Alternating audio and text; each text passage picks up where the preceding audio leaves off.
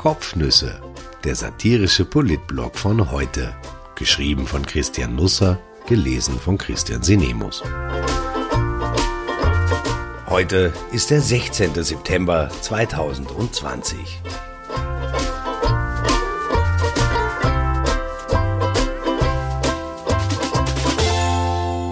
Wir Hinterwäldler. Trump, die Ampel und eine Warteschleife. Alles Gaga. Am Ende werden wir gar nicht mehr aus dem Tunnel heraus wollen. Sie werden schon sehen. Genial, diese Regierung, werden wir sagen. Die hat uns hinabgeführt in die Finsternis, als noch keiner von der Gefahr wusste. Unten, drunter unter der Erde, da ist es noch sicher. Keine Waldbrände, kein Moos, das brennt wie Zunder. Den Klimawandel gibt es hier sowieso nicht. Außerhalb vom Tunnel, da sieht man den Wald vor lauter Bäumen nicht. Innen drin, da muss man sich kein Blatt vor den Mund nehmen, kann sich einen Ast ablachen, zurück zu den Wurzeln gehen, bodenständig werden, sich an jeder Abzweigung neu orientieren. Politiker können hier Stammwähler finden. Ich weiß nicht, was Sebastian Kurz beim letzten Besuch im Weißen Haus Donald Trump über uns erzählt hat. Ich war ja 2019 mit dabei in Washington, aber ich habe nichts Auffälliges gemerkt. Heute denke ich mir, ein bisschen komisch hat uns der US-Präsident schon angeschaut, uns Journalisten, als seien wir alle Bergbauernbuben. Vielleicht wollte er sehen, ob uns Palmkätzchen aus den Ohren wachsen, ob wir schon richtiges Schuhwerk tragen oder uns noch irgendwelche groben Lederflecke zusammengeknüpft haben und ob Gefahr besteht, dass wir Kettensägen aus dem Rucksack holen und seinen Resolute Desk im Oval Office in Scheiben schneiden. Trump meldete sich per Telefon bei seinem Haussender Fox News. Das entsprechende Video erheitert derzeit große Teile der Welt. Ich kann das nachvollziehen. Trump wollte den drei Reportern im Studio etwas zu den Waldbränden an der Westküste sagen. Er sieht ein Behördenversagen. Es könnte aber auch sein, dass er den Demokraten die Schuld an der Ausbreitung der Feuersbrunst zuschieben will. Die Politik funktioniert rund um den Globus nach denselben Spielregeln, vor allem wenn Wahlen im Anflug sind. Jedenfalls fand Trump ein Land, das als leuchtendes Beispiel herhalten konnte, und seien wir ehrlich, wem fiele ein anderer Fleck auf der Erde ein, der besser Vorbild in allem sein könnte als Österreich? Sie leben dort im Wald und in Waldstätten, sagte der US-Präsident und meinte uns. Den Gesichtern der Reporter ist abzulesen, dass sie nicht genau wissen, was mit ihnen in diesem Augenblick passiert. Aber sie können getröstet werden, wir wissen das oft auch nicht. In Europa würde es viel weniger Probleme mit Waldbränden geben, führte Trump weiter aus, obwohl die Bäume explosiver seien. Das habe ihm der Staatschef einer Waldnation erzählt. Bergdoktor, Präsident vom Forsthaus Falkenau oder Waldschrat, so hat Sebastian Kurz auch noch keiner genannt. Trump machte das jetzt, er meinte das sogar als Lob. Die haben Bäume, die schneller in Flammen stehen. Sie halten das Feuer aber unter Kontrolle, sagte er. Und zwar, indem der Treibstoff auf dem Boden verdünnt werde. Er meinte damit nicht, dass wir Benzin ausschütten, sondern es Laub gibt, das wir angeblich wegmachen. Wenn das länger als 18 Monate auf dem Boden bleibt, ist es sehr explosiv. Der Wald müsse gesäubert werden. Das tun wir Waldmenschen in unseren Waldstätten und deswegen klopft uns der US-Präsident auf die Schultern. Kurz hat ihn nach Österreich eingeladen. Vielleicht hat er sich von ihm in Washington mit bis Wald verabschiedet. Oder Trump hat das einfach so verstanden.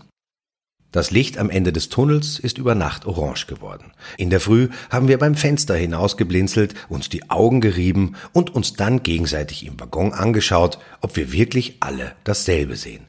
Wir hätten jetzt gerne etwas vom Zugführer gehört, auch jeder andere aus der Lok vorne wäre akzeptabel gewesen, aber der Lautsprecher blieb stumm.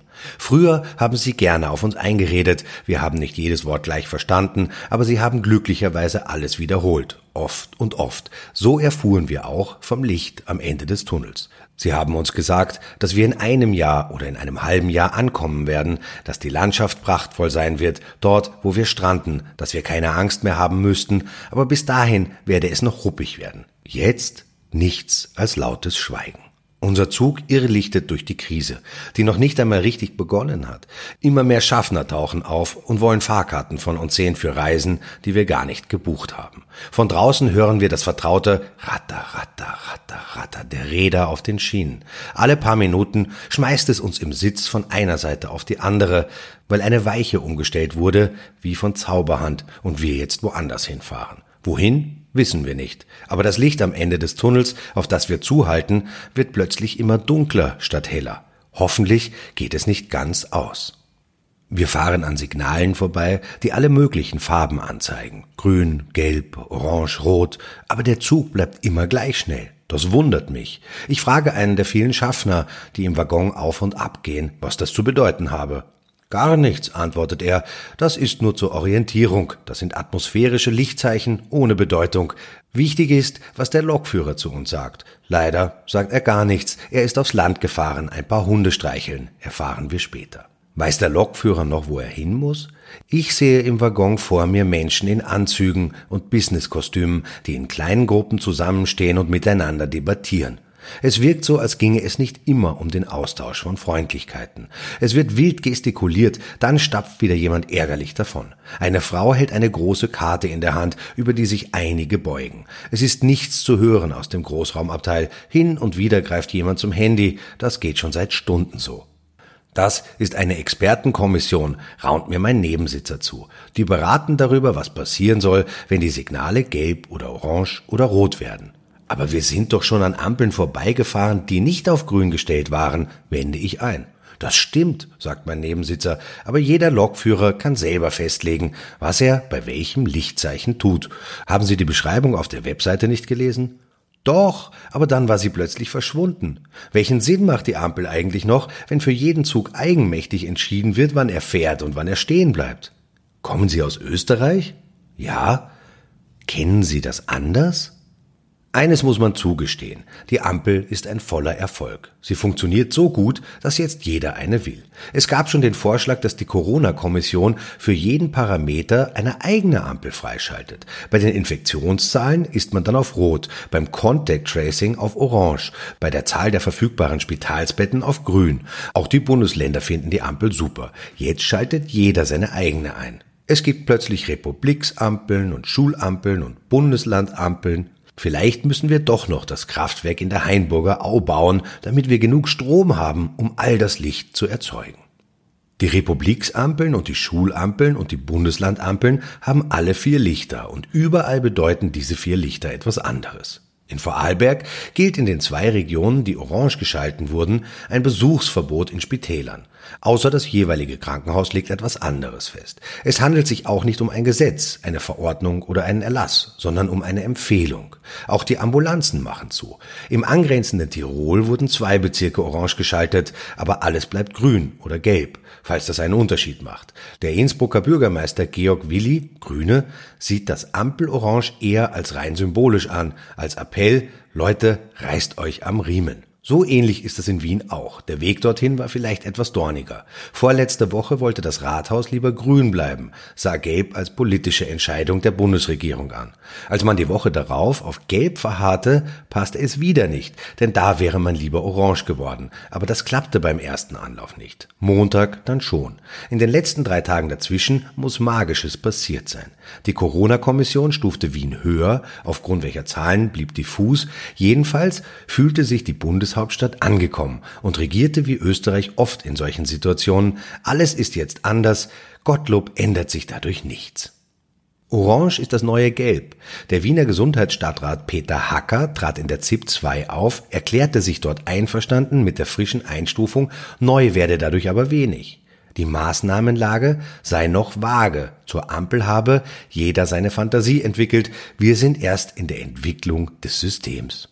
Ich hätte da eine Idee, wo man eine Fantasie entwickeln könnte. Ich weiß ja, an den Teststraßen und in den Labors und bei 1450 arbeiten alle am Anschlag und tun ihr Bestes. Aber wenn wir das Testen in Wien nicht bald in den Griff bekommen, haben wir die Abstriche von heute erst 2025 abgearbeitet. Dann stellt Corona vielleicht schon den Bundeskanzler oder fährt für uns zum Song Contest. Ein Beispiel ganz aus meiner Nähe. Eine Wienerin, hochschwanger mit dem zweiten Kind, bekommt Besuch von der Hebamme.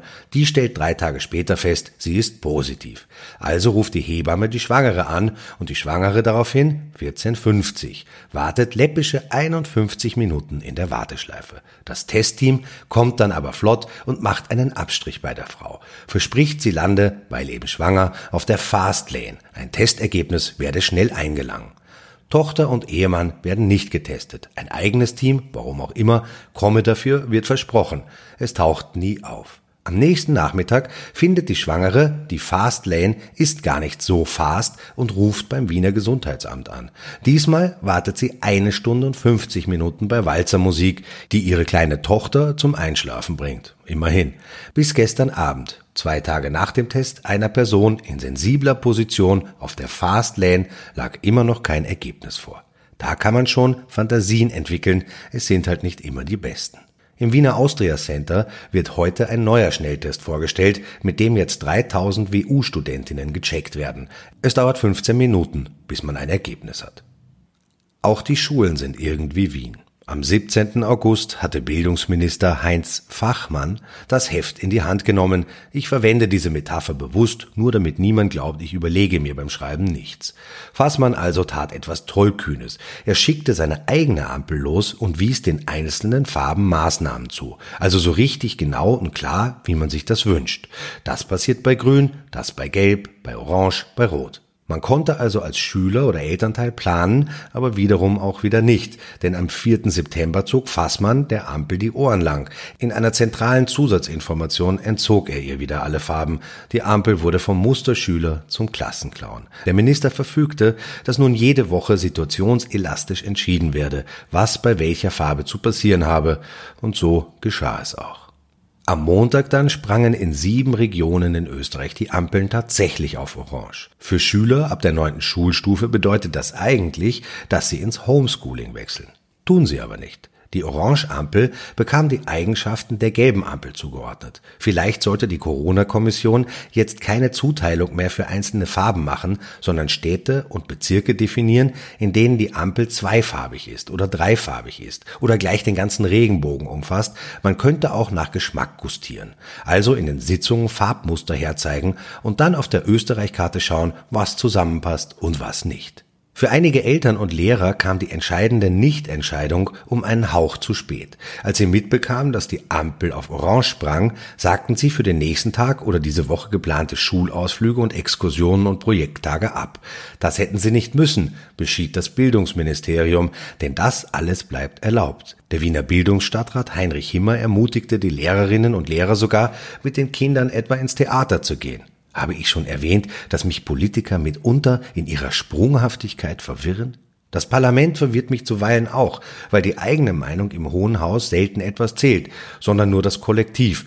Muss man immer wieder für etwas stimmen, was man eigentlich ablehnt und gegen etwas sein, was der eigenen Weltanschauung voll entspricht? Am Montag lud der Nationalrat zu einer Sondersitzung, die auf Wunsch der SPÖ zustande kam.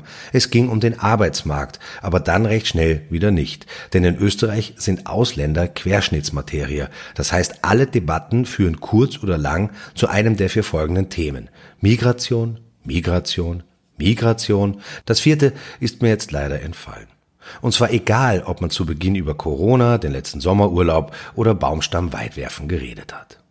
Die FPÖ hatte einen Antrag eingebracht, der irgendwo zwischen der Abstimmung über die zweigleisige Bahnunterflurlösung der Strecke Bregenz-Lindau und der Änderung der FFH-Richtlinien zur Sicherung der heimischen Almwirtschaft geparkt wurde. Die Blauen führten darin aus, warum Österreich gar nicht auf den Gedanken kommen sollte, Flüchtlinge, egal welche Altersgruppe, welchen Geschlechts- oder Lebensentwurfs, aus dem Lager in Moria zu holen. Zwei Quellen wurden als Beleg angeführt. Die Krone, weil sie darüber berichtet hatte, dass 27 mit Covid-19 Infizierte aus dem Lager davongerannt waren und Andreas Unterberger, früher Pressechefredakteur, heute rechtsstehender Blogger, der die Aufnahme von Flüchtlingen absoluten Irrsinn genannt hatte.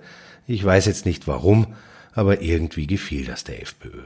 Die ÖVP ist mit den Blauen in dieser Sachlage im Groben einer Meinung. Weil der Antrag aber von der FPÖ kam, musste sie dagegen stimmen, weil die Türkisen ja nunmehr eine Koalition mit den Grünen haben. Der Kanzler saß also Sonntagabend in der ZIP 2 und begründete einmal mehr, warum er sich gegen eine Rettung von Flüchtlingen stemmt. Den diesbezüglichen Antrag aber lehnte seine Partei am Tag danach im Parlament ab. Die SPÖ und die NEOS hatten ebenfalls Anträge eingebracht. Die beiden Parteien aber wollten Flüchtlinge holen. Die Pinken präzise 100 notleidende Kinder.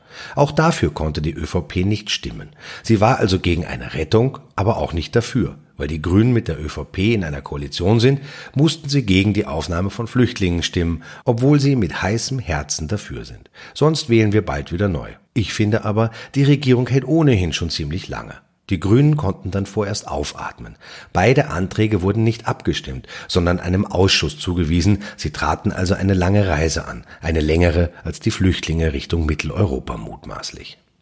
Ich hoffe, dass Ihre Ampeln an diesem wunderbaren Mittwoch allesamt auf grün geschaltet sind. Der Bundeskanzler besuchte gestern gemeinsam mit Verteidigungsministerin Claudia Danner, die ich erneut richtig schreibe, was bei Namen eine Seltenheit ist, die Heeresmunitionsanstalt in Felixdorf. Dort werden unter anderem 2,6 Millionen Atemschutzmasken gebunkert.